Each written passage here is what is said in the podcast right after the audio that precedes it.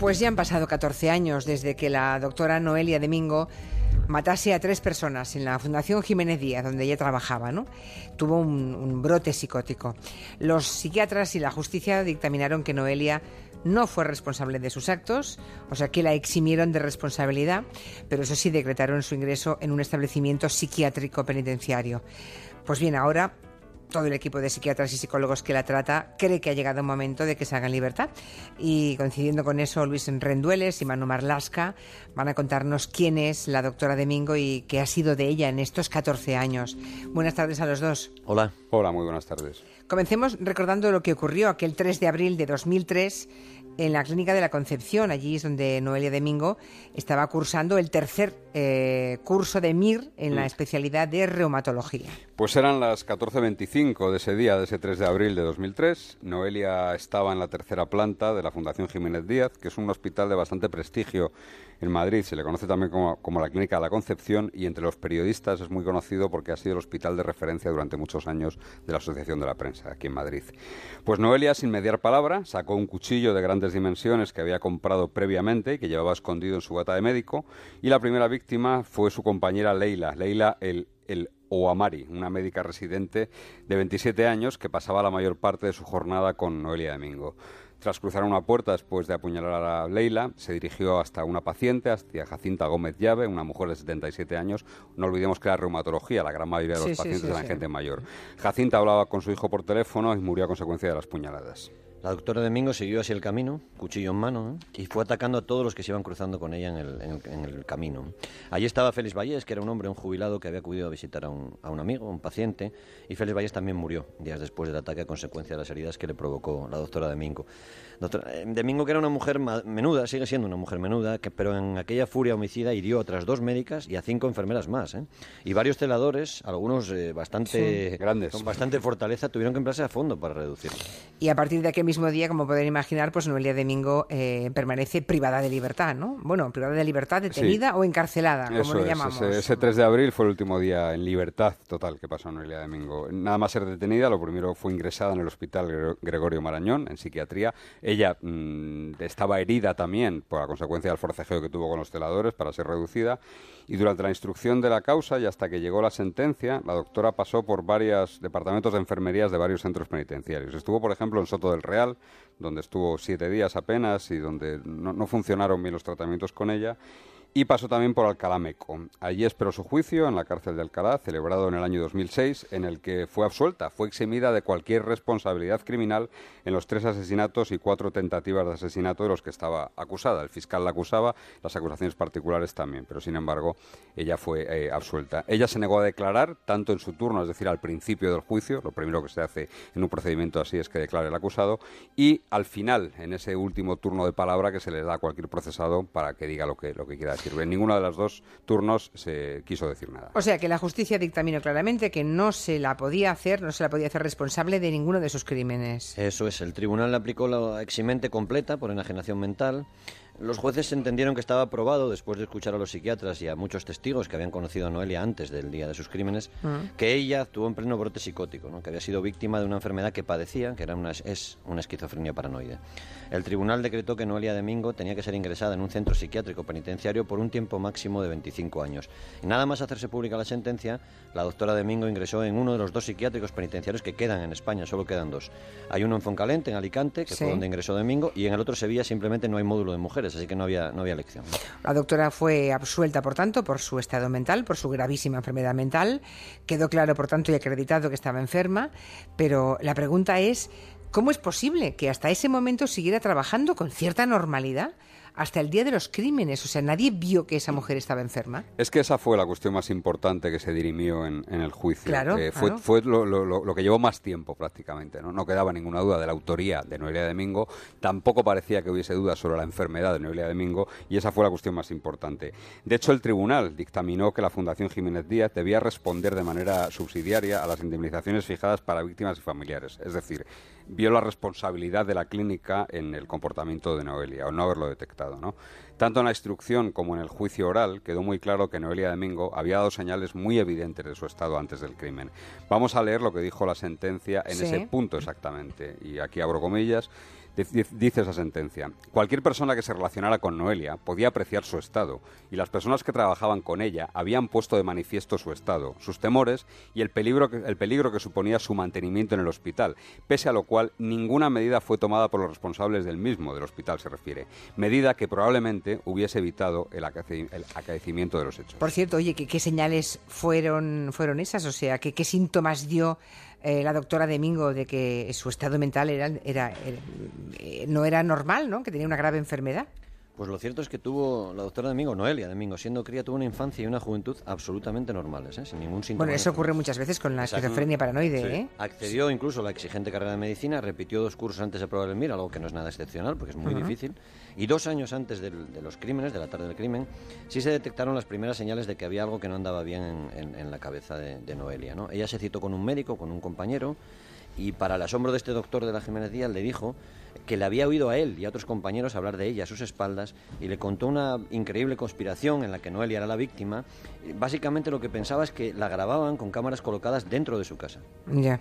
Y esto ocurre mm, bastante antes del episodio que de su brote que termina con tres muertes. dos, años, antes. ¿Y, ese médico no, no vio nada raro? Sí, sí, de hecho lo comentó con, con, varios compañeros. Esas fueron las primeras señales de una enfermedad que estaba empezando a asomar ya y que es una enfermedad, eh, bueno, pues bastante terrible, ¿no? Que es la esquizofrenia paranoide, que le llevó a presentar incluso, a Noelia se presentó en la comisaría de Tetuán y presentó una denuncia eh, diciendo que quería denunciar a la Fundación Jiménez Díaz porque la vigilaban las 24 horas del día y habían colgado fotografías suyas y de su familia en la red, en Internet. Madre mía. A sus padres les dijo que en el hospital se habían puesto de acuerdo todos para echarla, así que Noelia acabó en la consulta de un médico un médico de cabecera que, eso sí, le recetó Risperdal, que es un medicamento destinado precisamente a paliar los efectos de la esquizofrenia, es un antipsicótico. Un antipsicótico, se lo habían recetado dos años antes. Sí, sí. O sea que ya en el 2001 Noelia Domingo estaba siendo tratada con un medicamento para esquizofrénicos y esa medicación le hizo mejorar un poco su estado mental. Sí, parece que sí. ¿eh? El problema es que Noelia dejó de tomar esa medicación muy pronto, unos meses después, en enero del año 2002 porque la mujer decía que engordaba mucho tomando el antipsicótico. ¿no? Y Noelia comenzó a dar síntomas de que algo terrible le estaba pasando cuando dejó esa medicación. Se reía sola constantemente, no miraba a la cara a los pacientes, hablaba sin mirarles, aporreaba las teclas del ordenador como si estuviera escribiendo y tenía el monitor apagado, estaba canturreando en un, susurro muy, muy siniestro. Yo estoy, de verdad, estoy escandalizada. ¿Nadie en el hospital se daba cuenta de eso? Sí, sí, claro que se dieron cuenta. Muchos compañeros de Noelia incluso bromeaban diciendo que un día les iba a clavar un cuchillo por la espalda. Madre mía. A ellos o a algún paciente. Hacían estas bromas. ¿eh? En el hospital lo único que hicieron, eh, los responsables del hospital, fue eximirle de las guardias porque el diagnóstico oficial que tenía Noelia era que padecía estrés, aunque estuvo un mes de baja, eh, a la vuelta de la baja lo que dijeron eso, que estaba padeciendo estrés, aunque la realidad, según los psiquiatras, es que la doctora padecía una enfermedad mental llamada delirio de Fregoli. Y esa enfermedad consiste en que el enfermo piensa que todas las personas de su entorno, y atención a esto, que todas las personas de su entorno son sustituidas por desconocidos que la perjudican o que le hacen daño. Es decir, ella pensaba que toda la gente que tenía a su alrededor, cuando digo toda la gente es los que se iban con ella en el metro, por ejemplo, cada mañana al trabajo o en el autobús, que todos eran actores contratados por esos urdidores de esa enorme conspiración de la que ella era víctima. Delirio de Fregoli, dices, ¿eh? Bueno, pues imagínense lo que debió pasar esta mujer durante dos años en los que pensó eso, que todo lo que le rodeaba era teatro que todo era una conspiración. Sí, ella oía voces permanentemente que la insultaban, que la amenazaban y además veía gente por la calle, por ejemplo, vestida de Superman, gente que se reía de ella. Imaginemos el infierno de esta mujer. ¿eh?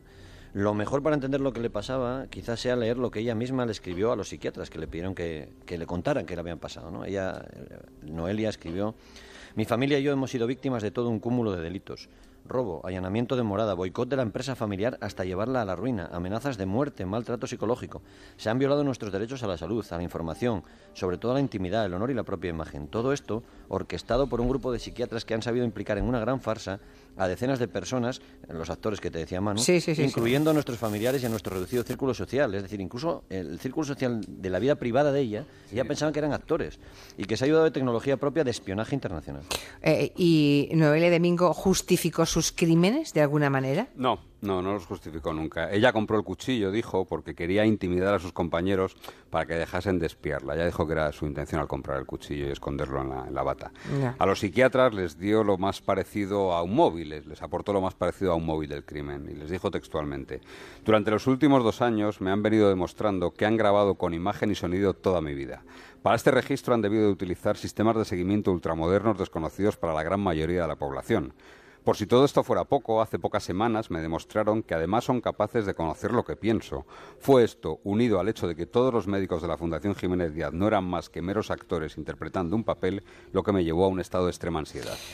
Madre mía, eso es escrito, digamos, de su puño y letra, ¿eh? eso que acaba de leerlo. Eso es lo que le escribió a los psiquiatras para explicarles sus crímenes. Bueno, pues ese era el estado mental de Noelia Domingo en el momento de los crímenes, ¿no? Hace 14 años. Bien, ¿ahora qué ha pasado? ¿Cuál ha sido la evolución? Bueno, todo indica que muy positiva. El 19 de enero pasado, 14 años después, como dices, la dirección del psiquiátrico penitenciario de la cárcel de Foncalent, donde Noelia Domingo lleva 11 años ingresada, le mandó al juzgado de vigilancia penitenciaria su último informe médico semestral en el que hacen una valoración del estado de, Noelia Domingo. Y en ese informe médico el equipo de Foncalent propone, vamos a leer, la sustitución de medida de seguridad de internamiento por tratamiento ambulatorio. Es decir, los psiquiatras lo que consideran es que Noelia está lista, es apta para salir de la cárcel, del centro penitenciario, y para continuar con el tratamiento en casa. Esta propuesta ha enfadado, y en parte puede ser lógico, a los familiares de sus víctimas que han pedido que la doctora Domingo no salga del psiquiátrico penitenciario hasta que la enfermedad se cure, pero el problema es que esa enfermedad no se va a curar. ¿Qué queréis decir con que eso no va a pasar? Bueno, pues que una esquizofrenia paranoide es una enfermedad crónica, ah, que, no, que no tiene cura, eso es cierto. que no, tiene remedio. ¿eh? Sí, sí, en todos los informes se dice que en el caso de Noelia Domingo su enfermedad, y es textual lo que digo, está en remisión completa. Pero esto no quiere decir que esté curada, sino que está en remisión completa. De hecho, ella toma a diario un medicamento antipsicótico. En uno de los informes recientes de los psiquiatras que la tratan se dice, textualmente, que es plenamente consciente de la enfermedad que tiene y de la importancia de continuar con el tratamiento para no recaer.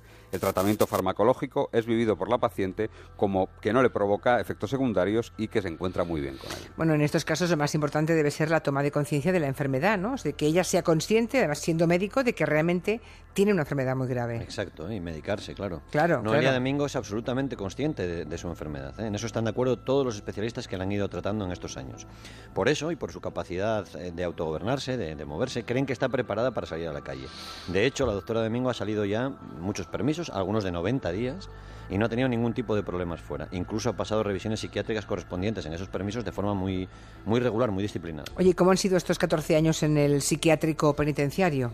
Bueno, cuando dieron, cuando los síntomas de su enfermedad empezaron a remitir, por, la, cuando dieron los médicos con la medicación que le venía bien, que la administraron, Noelia empezó a estudiar. Ella se, convirtió, para entendernos, en una persona absolutamente normal, siendo medicada, como tantos otros enfermos, por cierto. Sí, sí, claro, Esto hay que dejarlo muy claro. Mm. es una enfermedad crónica, pero es una enfermedad que medicada no, no, no hay ningún problema y la gente puede vivir, trabajar y, y hacer de todo. En estos años, digo, ha aprendido inglés, ha aprendido portugués, ha aprendido valenciano. Ella quiere dedicarse de manera profesional a la traducción ha hecho el Camino de Santiago con otros internos e incluso ha escrito una serie de relatos que, quiere publicar. Hace poco, hace muy pocos días, nos contaron que en una visita a Foncalent, los máximos responsables de prisiones se sorprendieron al ver a Noelia trabajando con el equipo médico y de enfermería del centro porque estaba atendiendo a otros internos. Cuando preguntaron por ella, los de en Foncalent dijeron, bueno, claro, es que ella es licenciada en medicina, ella es doctora y nos puede ayudar perfectamente.